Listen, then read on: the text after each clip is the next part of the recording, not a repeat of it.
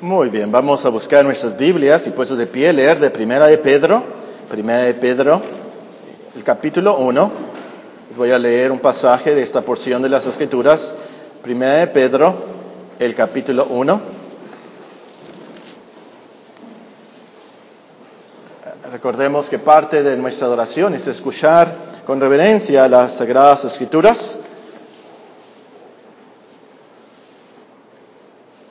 Sigan con sus vistas, por favor. Yo les leo 1 Pedro capítulo 1, el versículo 1 al versículo 12. Dice la palabra. Pedro, apóstol de Jesucristo, a los expatriados de la dispersión en el Ponto, Galacia, Capadocia, Asia y Bitinia, elegidos según la presencia de Dios Padre en santificación del Espíritu, para obedecer y ser rociados con la sangre de Jesucristo. Gracia y paz os sean multiplicadas. Bendito el Dios y Padre de nuestro Señor Jesucristo, que según su grande misericordia nos hizo renacer para una esperanza viva por la resurrección de Jesucristo de los muertos, para una herencia incorruptible, incontaminada e inmarcesible, reservada en los cielos para vosotros, que sois guardados por el poder de Dios mediante la fe, para alcanzar la salvación que está preparada para ser manifestada en el tiempo postrero, en lo cual vosotros os alegráis, aunque ahora, por un poco de tiempo, si es necesario, tengáis que ser afligidos en diversas pruebas, para que sometida prueba vuestra fe, mucho más preciosa que el oro, el cual aunque perecedero se prueba con fuego, sea hallada en alabanza, gloria y honra cuando sea manifestado Jesucristo, a quien amáis sin haberle visto, en quien creyendo, aunque ahora no lo veáis, os alegráis con gozo inefable y glorioso, obteniendo el fin de vuestra fe, que es la salvación de vuestras almas. Los profetas que profetizaron de la gracia destinada a vosotros, inquirieron y diligentemente indagaron acerca de esta salvación, escudriñando qué persona y qué tiempo indicaba el Espíritu de Cristo que estaba en ellos, el cual anunciaba de antemano los sufrimientos de Cristo y las glorias que vendrían tras ellos. A esto se les reveló que no para sí mismos, sino para nosotros, administraban las cosas que ahora os son anunciadas por los que os han predicado el Evangelio por el Espíritu Santo enviado del cielo cosas en las cuales anhelan mirar los ángeles. Nuestro texto para hoy se encuentra en Romanos 8:17. Si tienen sus Biblias, quiero que vean este versículo, por favor. Romanos capítulo 8 y versículo 17. Romanos 8:17. Aquí se nos promete, véanlo, ¿lo están viendo? ¿Listos? Se nos promete, y si hijos, también herederos, herederos de Dios y coherederos con Cristo, si es que prosperamos juntamente con Él, para que juntamente con Él seamos glorificados. Ahora, ya estudiamos la primera parte del versículo, ahora nos toca la segunda parte del versículo, donde se nos enseña que los hijos de Dios prosperamos juntamente con Cristo, para que juntamente con Él seamos glorificados. Entonces, si no estamos prosperando juntamente con Cristo, esto quiere decir que no somos hijos de Dios. Si usted se enferma, si usted no tiene una casa en los lagos, de seguro que usted no es cristiano. No eres un hijo de Dios si te está yendo mal en el trabajo, si tienes problemas en la escuela, si tienes problemas con algún hijo, con alguna hija. Tú no eres un cristiano. No es lo que dice la Biblia, ¿verdad? No es lo que dice Dios, no es lo que nos, promete Dios aquí. Lo leí mal, obviamente.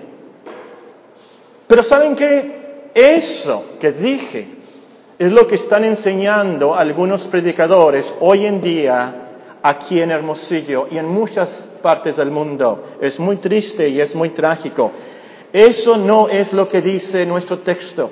Eso no es lo que Dios nos promete. Todo lo contrario. Y de hecho, nuestra experiencia diaria como cristianos nos confirma lo que dice Romanos 8:17. Si hijos, también herederos, herederos de Dios y coherederos con Cristo, si es que padecemos juntamente con Él, para que juntamente con Él seamos glorificados. Este es un versículo muy importante para nuestros días. Muchos cristianos y creo que cristianos honestos, sinceros, Están cayendo en el engaño del Evangelio de la prosperidad. Muchos cristianos, aún en iglesias como esta, caen en el engaño del diablo que les dice, si tú fueras un hijo de Dios, si tú fueras una hija de Dios, te iría mejor en la vida. No tuvieras esa enfermedad, no tuvieras tantos problemas en tu casa, no tuvieras esa angustia del alma. Si fueras un cristiano de verdad, que estuvieras bien con Dios, no tuvieras estos padecimientos. Lo que nos dice el diablo.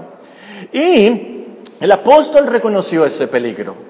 Sabía que después de habernos enseñado que somos herederos de Dios, coherederos con Cristo, algunos cristianos se les iban a poner los ojos como el rico MacPato. Ahora, no sé las caricaturas de hoy, no he visto Frozen y cosas así, pero no sé si todavía existe, ¿verdad? El rico MacPato. Pero los, Billy sí se va a acordar, ¿verdad? Eh, del rico MacPato. Se le ponían los ojos del signo de dólares cuando venía alguna ganancia o algo que iba a invertir, ¿verdad? Y algunos cristianos que pueden leer aquí que somos herederos de Dios, coherederos con Cristo pensar, pues todo me va a ir bien, Dios me va a dar mucho. El apóstol Pablo, sabiendo de ese peligro, agrega en nuestro texto, si es que padecemos juntamente con Él. Y el apóstol, no tan solamente aquí, pero a través de todas sus epístolas, enfatiza esta verdad. Por ejemplo, les escribió a los filipenses, porque a ustedes les es concedido a causa de Cristo, no solo que crean en Él, sino también que padezcan por Él les avisó a los hermanos en Antioquía estas palabras. Es necesario que a través de muchas tribulaciones entremos en el cielo, el reino de Dios. Le dijo a un pastor de nombre Timoteo, tú has seguido mi doctrina, mi conducta, mi propósito, mi, fe, mi longanimidad, mi amor, mi paciencia, mis persecuciones, mis padecimientos, como lo que me pasó en Antioquía, en Iconio, en Listra, persecuciones que he sufrido. Y luego agrega esto, y también todos los que quieran vivir piadosamente, ser cristianos de verdad, padecerán persecución. Todos los que quieran ser cristianos piadosos van a sufrir persecución. Y esto no es tan solamente del apóstol Pablo, el apóstol Pedro también escribió de esto. De hecho, el apóstol Pedro escribió todo un libro sobre los sufrimientos del cristiano. Por ejemplo, él nos escribe en 1 Pedro, esto merece aprobación. Si, alguna, si alguno, a causa de la conciencia delante de Dios, sufre molestias, padeciendo injustamente, pues ¿qué, qué gloria es si pecando sois abofeteados y lo soportáis. Mas si haciendo lo bueno sufrís y lo soportáis, esto ciertamente es aprobado delante de Dios. Pues para esto fuisteis llamados, porque también Cristo padeció por nosotros el apóstol Pedro nos dice, si eres cristiano, tú fuiste llamado a sufrir. Ahora, hay que, hay que definir esto de sufrimiento y el padecimiento aquí cuando nos dice el apóstol Pablo en Romanos 8, 17 que padecemos juntamente con él. de qué se trata ese padecer con Cristo? ¿Significa acaso que nos van a azotar a nosotros, que nos van a escupir a nosotros como escupieron a Cristo? ¿Nos van a crucificar a nosotros? ¿Han, leído las noticias de estos musulmanes en Irán, Irak y Siria que están crucificando a los cristianos? ¿Sí significa esto que a todos los cristianos vamos a sufrir ese tipo de, angustias y dolores? Bueno, no, definitivamente no. Parecer es sentir física o corporalmente un daño, un dolor, una enfermedad, una pena o un castigo. Y luego define el diccionario, dice, Padecer es soportar agravios, injurias, pesares, aquí podemos agregar malas palabras, burlas. Entonces, uno puede padecer de muchas maneras. Vean conmigo 1 Pedro, por favor. Muy interesante aquí, no sé si ustedes lo han notado. 1 Pedro es el libro que fue escrito especialmente para enseñarnos acerca de los sufrimientos en la vida del cristiano. Vean conmigo 1 Pedro 2.20. 1 Pedro 2.20 son los versículos que les leí, pues qué gloria es si pecando sois abofeteando y lo soportáis, mas si haciendo lo bueno sufrís y lo soportáis, esto ciertamente es aprobado delante de Dios, pues para esto fuisteis llamados, porque también Cristo padeció por nosotros dejándonos ejemplo. Ahora, nos dice Pablo, perdón, Pedro eso, Pero ¿cuál es el contexto? ¿Cuál es el sufrimiento? ¿Cuál es el padecimiento de esos cristianos? Bueno, muy fácil, veamos el versículo 18. Criados, está sujetos con todo respeto a vuestros amos. O pudiéramos leer en una versión moderna, empleados, está sujetos con todo respeto a vuestros patrones, no solamente a los buenos y afables, sino también a los difíciles de soportar porque esto merece aprobación, etc. El contexto de los padecimientos de aquí, del versículo 20 y 21, es un patrón muy ogro, muy mal hablado, que se está burlando de los cristianos. Ese es el contexto. Y curiosamente, eh, hermanas, ese es el contexto del capítulo 3 y versículo 1. Véanlo. Asimismo vosotras. El asimismo une el contexto con lo que va a decir Pedro. ¿Y de qué va a hablar Pedro? ¿De qué sufrimientos va, a hablar Pedro? Asimismo vosotras mujeres estás sujetas a vuestros maridos, para que también los que no creen a la palabra sean ganados sin palabra por la conducta de sus esposas. Está hablando de los sufrimientos de las hermanas que tenían esposos incrédulos esposos malos que las estaban amenazando. Es por eso que dice el versículo 6, eh, como Sara obedecía a Abraham 3.6, llamándole Señor, a la cual vosotros habéis venido a ser hijas, si hacéis el bien, sin temer ninguna amenaza. Los esposos malosos, ogros, enojones, iracundos, estaban amenazándolas y, y a, lo mejor golpeándolas también. Y el apóstol Pedro pone esos sufrimientos en el contexto de los sufrimientos de Cristo y el llamado del cristiano. Bueno, el caso es que padecer juntamente con Cristo no necesariamente significa que nos van a azotar y crucificar. Usted puede padecer de muchas maneras, dolores en el cuerpo y en el alma, puede padecer de vecinos malos, puede padecer de compañeros de trabajo o en la escuela, eh, incrédulos, puede sufrir por padres malos, puede sufrir por hijos malos, hermanos malos, eh, suegros malos, yernos malos, puede sufrir soledades, puede sufrir depresiones, problemas, aún no tiene con qué pagar la comida, no tiene para el camión. Es, un sufrimiento eso, definitivamente, pero saben que eso no es lo peor.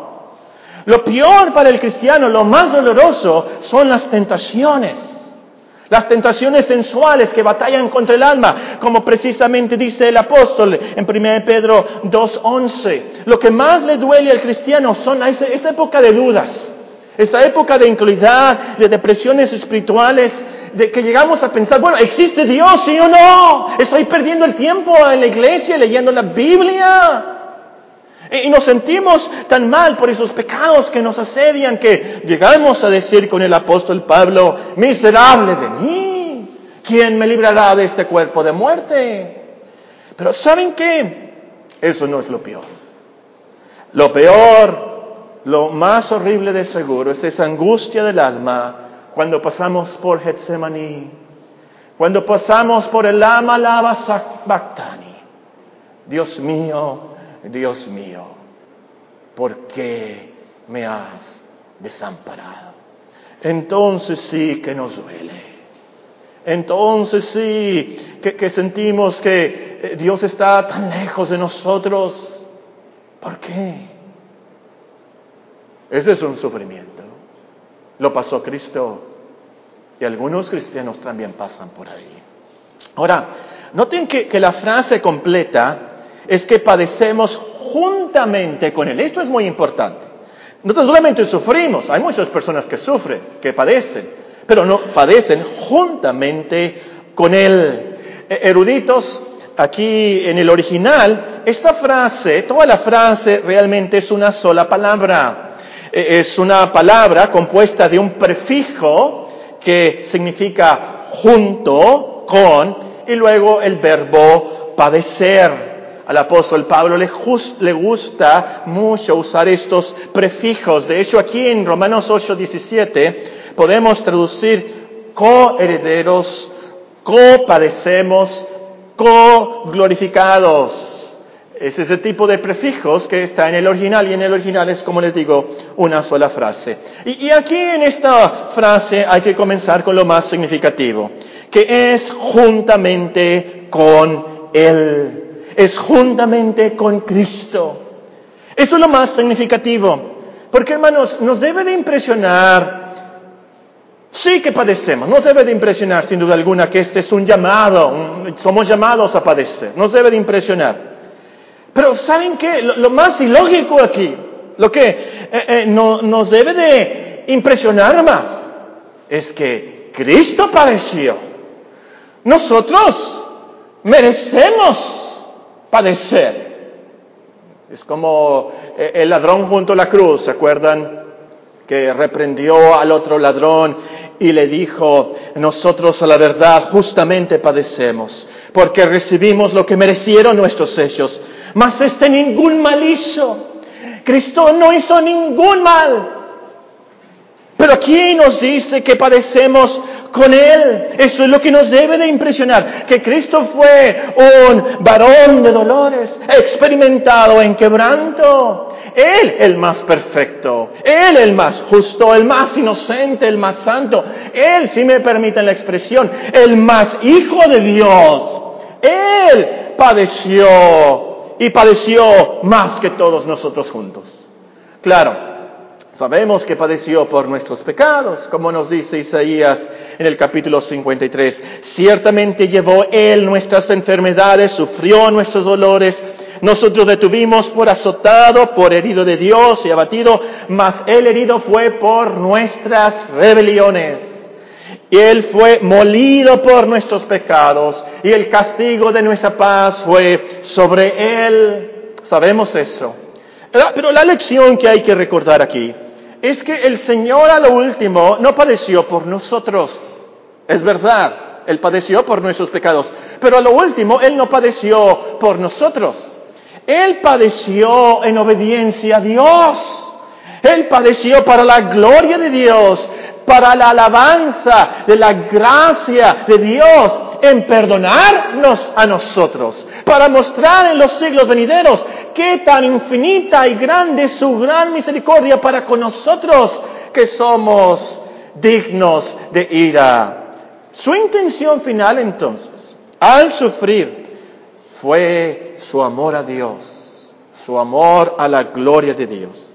Y al sufrir cualquier padecimiento como cristianos, eso es lo que debemos de pensar y esta es la lección aquí. A veces no entendemos por qué Dios nos manda esa enfermedad, ese accidente, esa muerte. E, es un misterio. Pero como cristianos sabemos que a lo último sufrimos para que Dios se glorifique algún atributo de Dios sea exaltado en la eternidad. Y nos debe de impresionar que nosotros somos parte de ese plan de Dios para glorificar su nombre. Ahora, como les dije, hay mucha gente que padece, pero no todos padecen juntamente con Cristo. Esto es muy importante. Hay una gran diferencia. Que padecemos juntamente con Cristo es lo que nos marca como hijos de Dios, nos marca como herederos de Dios y como coherederos con Cristo. Entonces, obviamente, si un borracho se cae en la banqueta, se hace una herida en la cabeza y está sangrando mucho, no puede decir el borracho, estoy padeciendo juntamente con Cristo. Por supuesto que no, por supuesto que no. Si te sorprenden a ti en eh, la escuela, copiando, así se dice, siempre tengo miedo de esa palabra, siempre me equivoco, copiando, ¿está bien? ¿Está bien? Te encuentran, te sorprenden copiando. Y el maestro te dice, fuera. Y el director te dice, expulsado. No estás padeciendo juntamente con Cristo. Estás padeciendo por tu pecado que tú mismo. No, eh, no, no, no fue a causa de Cristo. Eso no es porque eres cristiano. Padecer juntamente con Él es padecer por Cristo. Es padecer a causa de Cristo. Es padecer porque somos cristianos. Como dijo Cristo en el gran sermón del monte. Bienaventurados los que padecen persecución por causa de la justicia, porque de ellos es el reino de los cielos. Bienaventurados sois cuando por mi causa os vituperen y os persigan y digan toda clase de mal contra vosotros mintiendo. E, esa es la clave, que sea causa de Cristo, porque somos cristianos. Ahora, sin duda alguna, padecer juntamente con Cristo significa eso, que es por Cristo a causa de Cristo. Pero también la palabra es muy interesante. Es copadecemos. Es decir, es en unión con Cristo. Así como decimos colaboramos, se han dado cuenta que esa palabra realmente son dos. Colaborar. Laboramos juntos colaboramos. Copadecemos es la palabra en el original aquí realmente. Quiere decir, hay una unión, hay una relación entre nosotros y Cristo. Y esto es tremendo. Ya lo vimos en Romanos capítulo 6. Es muy profundo, sí. Pero entendemos de ese pasaje que cuando Cristo sufrió en la cruz, nosotros también sufrimos con Él. Cuando Cristo murió en la cruz, nosotros también sufrimos en Él. Es por eso que los padecimientos de Cristo en la cruz hace dos mil años nos salvan a nosotros hoy. Oye Paco, eso no lo entiendo yo. No te preocupes, yo tampoco lo entiendo. Ni el apóstol Pablo lo entendía, es un misterio esto. Pero lo creemos, tenemos fe porque está en la Biblia, está en Romanos capítulo 6. Ahora, lo más maravilloso de esto, de esta unión con Cristo, es que por esa relación que tenemos con Cristo, por esa unión, por la fe que tenemos en Cristo, cuando Cristo padeció, nosotros padecemos. Pero también cuando nosotros padecemos, Cristo padece. ¿Se han puesto a pensar en eso? Cuando el cristiano padece, Cristo padece también. Es por eso que Saulo de Tarso iba tras los cristianos en Damasco los iba a azotar, los iba a matar, los iba a encarcelar. ¿Se acuerdan? Saulo de Tarso, yo me lo imagino en un caballo brioso, sudando. Eh, y la luz. ¿Se acuerdan? ¿Qué dijo Cristo? Saulo, Saulo, ¿por qué me persigues? ¿A quién perseguía Saulo? A los cristianos. Pero Cristo dice, me persigues a mí, porque el que persigue al cristiano, me persigue a mí, porque cuando sufre el cristiano, yo sufro. Esto es maravilloso. Es por esa unión, compadecemos con Cristo, que podemos explicar ese texto tan enigmático que está en Colosenses y que dice en el capítulo 1 el apóstol Pablo, ahora me gozo en lo que padezco por vosotros y cumplo en mi carne lo que falta de las aflicciones de Cristo por su cuerpo, que es la iglesia. ¿Qué? Es lo que dice. Entendemos ese texto y el versículo a los Corintios cuando dice, porque de la manera que abundan en nosotros las aflicciones de Cristo, así abunda también por el mismo Cristo nuestra consolación. Nuestras aflicciones son aflicciones de Cristo. Esto es súper maravilloso y nos debe de consolar mucho. Vamos a aplicar el hecho, hermanos, el próximo día que nos duelan las anginas, que no podamos hablar, que tengamos una migraña, que tengamos una angustia en el alma por ese hijo que anda desbalagado. Estas aflicciones son aflicciones de Cristo.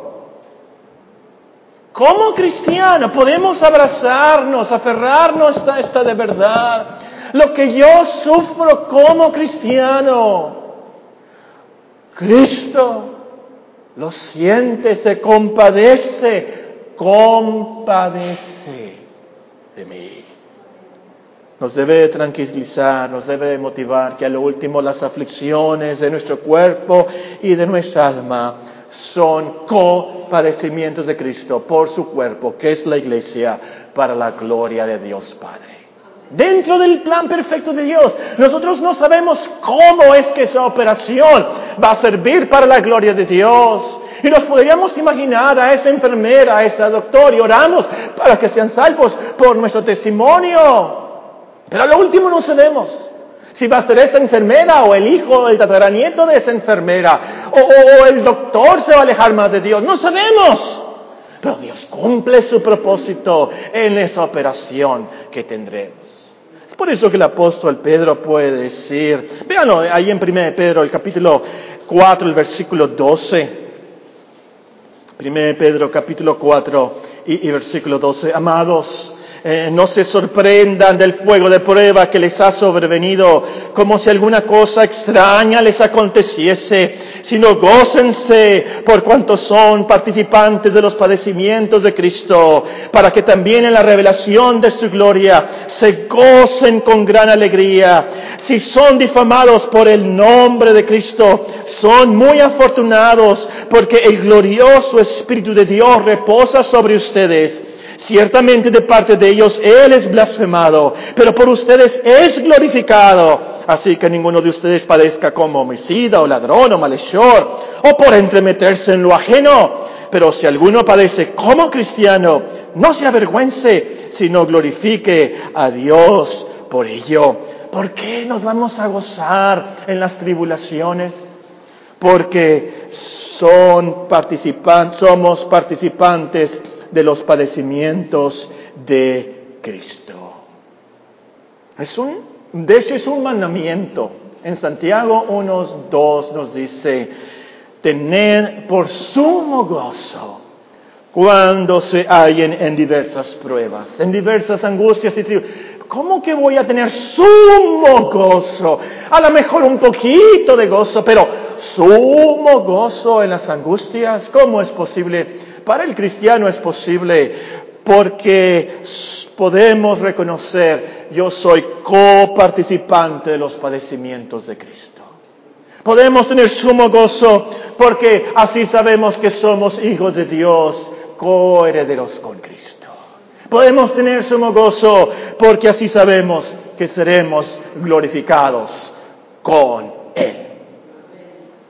¿Qué dicen los que levantan pesas? No pain, no gain. ¿Cómo se traduce eso? No pain, no hay dolor, entonces no hay ganancia. Uno que levanta pesas, no. Si no duele, no sirve, ¿verdad? Vamos a padecer esos dolores, pero hay una ganancia.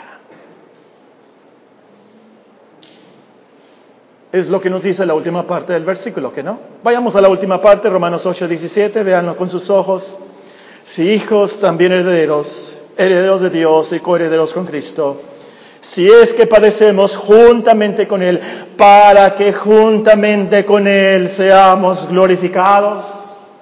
Esa es una premisa, un axioma, una ley, un principio bíblico. Sufrimiento antes de la gloria. Dolor antes de las coronas la noche antes de la mañana gloriosa. Entonces, ahora sí, escuchen bien, si esto es lo que dice este versículo, si es que padecemos juntamente con Él, para que juntamente con Él seamos glorificados, entonces esto quiere decir que solo los que padecen juntamente con Cristo seremos glorificados juntamente con Él. Si tú no padeces juntamente con Cristo, por más decisiones y oraciones que hagas, no serás glorificado con Él. Todo cristiano padece. No todo cristiano prospera, pero sí, todo cristiano padece lo que nos dice el texto. Todos los cristianos sufren de alguna u otra manera. Dios sabe que es lo que nos duele más, ¿verdad? Para algunas personas es algo en, el cuerpo, para otras personas es en la familia o en el trabajo. Dios en su plan para nosotros, en su plan para la iglesia, en su plan para nuestra familia y sobre todo en su plan para su gloria. A unos nos manda una enfermedad crónica, a otros poco dinero, a otros la tribulación de tener mucho dinero, a otros un accidente, a otros una muerte, a otros un hijo rebelde, una hija que sale embarazada, unos una esposa rencillosa, a otras un esposo iracundo. Para otros esas tentaciones especiales que pensamos yo soy el demonio. Pero otros, esos dolores del alma que sentimos, Eli, Eli, lama sabactani. Dios mío, Dios mío, yo sé que existes, pero ¿dónde estás? Todos los cristianos copadecen con Cristo. Ahora me dice usted, oye Paco, la verdad es que yo no sufro, yo no padezco, yo no tengo angustia, que yo sepa, yo no tengo ningún problema. Bueno, puede ser que como niño no te afecte a cuánto está el dólar, a cuánto está el dólar, a 15. Hay algunos que sí nos afecta mucho a cuánto está el dólar, pero a ti no te importa, que esté a 20 pesos, no importa. Tus padres pagan por ti todo. Eh, tu comida está asegurada, todo, todo, tu escuela está asegurada, todo. No sufres por eso. Tienes, tienes una esposa muy linda, una esposa muy sumisa, un chef excelente todos los días, muy paciente contigo. Tienes hijos ejemplares, muy fieles, suegros, yernos ejemplares. Y dices tú, yo no sufro. Puede ser, no es imposible tener un esposo lindo, ¿eh? no es imposible. Pero va a llegar el día, cuando menos el último día de tu vida, vas a sufrir un dolor, una tentación, una depresión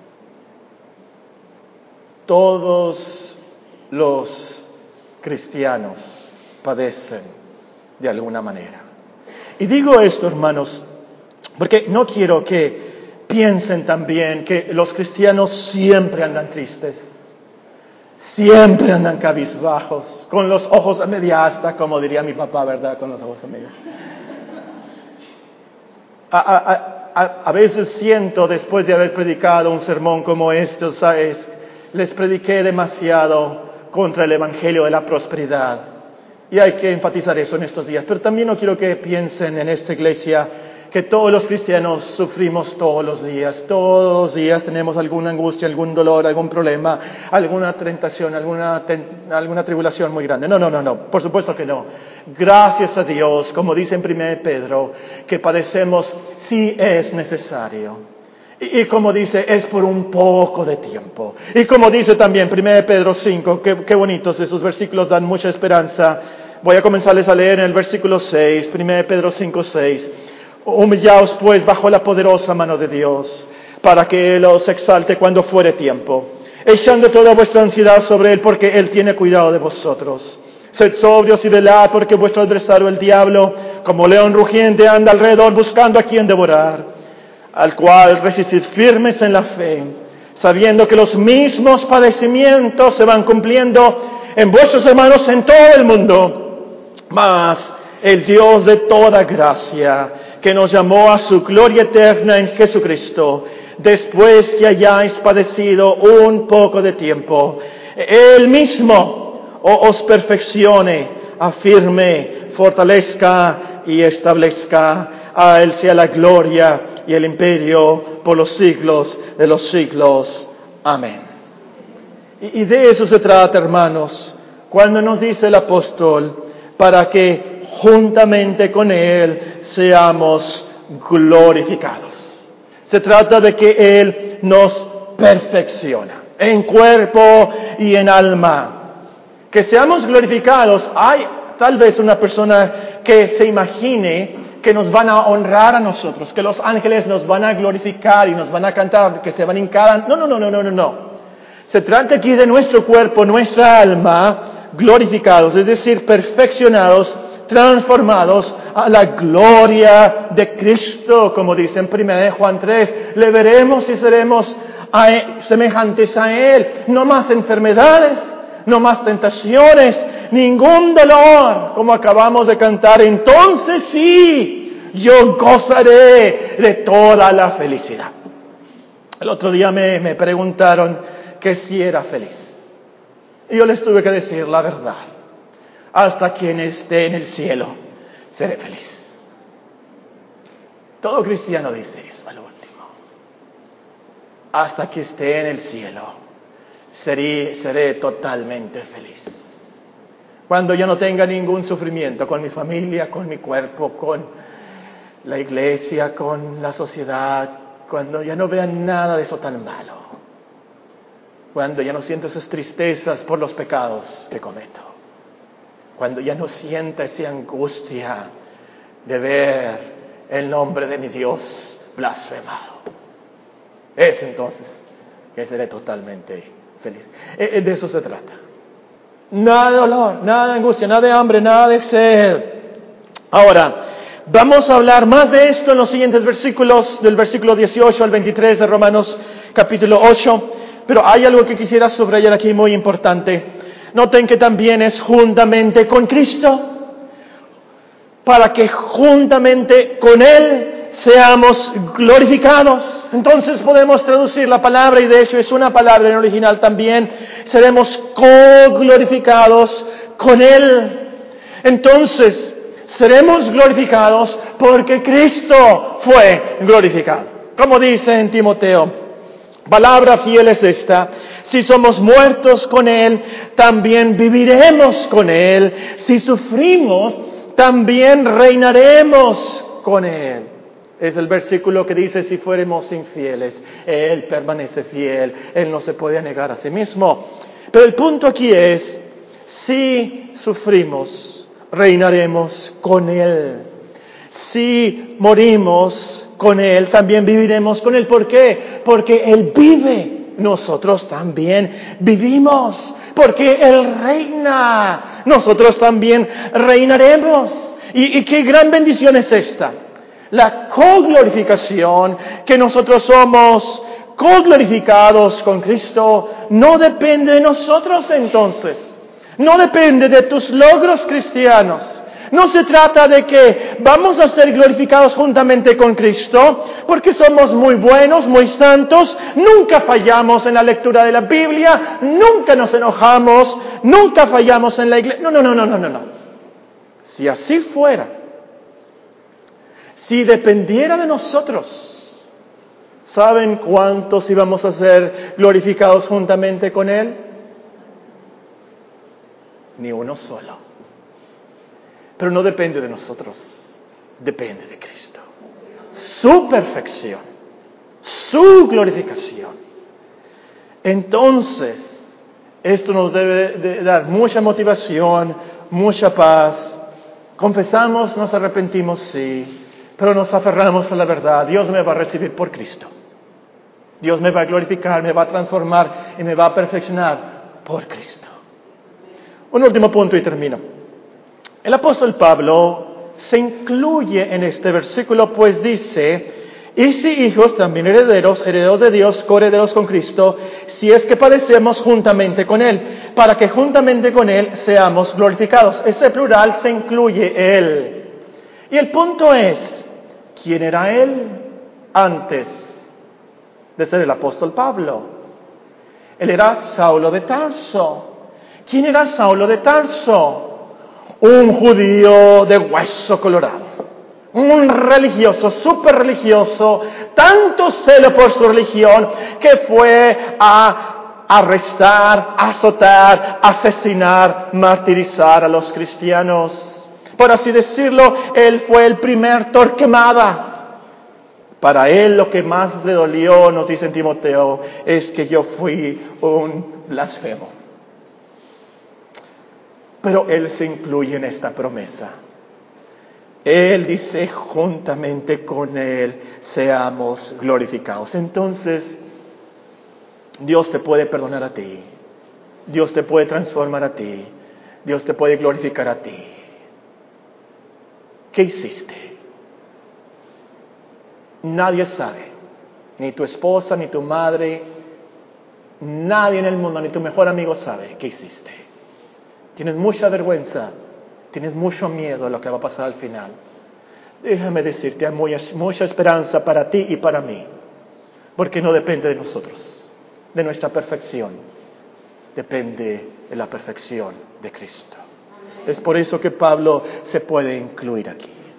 Tú arrepiéntete de tus pecados, cree estas buenas noticias y serás salvo. E, es que no entiendo. Tú sigue viniendo a la iglesia, sigue leyendo la Biblia y dile al Señor, Señor, no, entiendo mucho de esto. Es más, yo soy, yo soy incrédulo, pero tú sabes que tengo un poco de fe. Ayúdame, ayúdame a inclinar. Tenlo por seguro, tú te acercas a Dios y Dios se va a acercar a ti. Esa es una gran promesa. Oremos.